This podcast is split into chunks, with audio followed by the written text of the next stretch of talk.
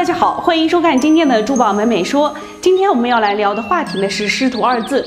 师徒二字呢是承载了非凡的意义在里面。前段时间在娱乐圈闹得沸沸扬扬的郭德纲和曹云金师徒二人在微博开撕开骂呢，是真的是整个娱动轰动了整个娱乐圈，也让很多人都在关注这个事件。有很多人都持有了不同的意见，有人觉得是师傅的不对，也有人觉得是啊徒弟的不是。但是这个公说公有理，婆说婆有理，每个人都有持有自己不同的态度来看待这整个事件。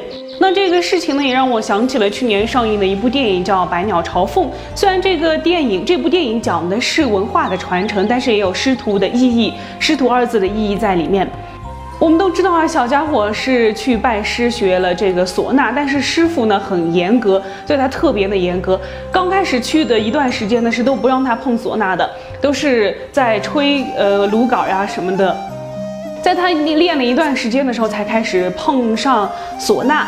然后他吹得不好就挨板子打，然后就没饭吃。这个师傅对他相当的严格，正因为师傅的严格管教呢，才成就了他成为了唢呐的接班人。在我们的珠宝界、玉雕行业里面呢，也有这样的现象。因为我们的玉雕文化呢需要传承，很多玉雕大师呢也会收很多的徒弟来学习玉雕雕刻之类的。但是为了避免这样的事情出现呢，在我们的徒弟在选择师傅的时候呢，也要注意以下几点。首先呢，是在择师，在选择老师的时候呢，首先你眼睛要看清楚了，要看这个师傅的人格品德，然后是否是德才兼备，是否是有高超的技艺来传授给你技艺。只有选择到好的老师、好的师傅呢，你才能学到真正的本领以及本事。在这个学的过程中呢，你也要有不忘初心的意识。什么叫不忘初心呢？有一句话叫“不忘初心，方得始终”。不要在学的整个过程中觉得困难或者是枯燥就放弃了，因为整个玉雕行业它需要极度的专注，可能整个过程会显得会有些枯燥。在遇到困难或者是遇到枯燥的时候呢，也要想想自己当初为什么来进入选择这个行业。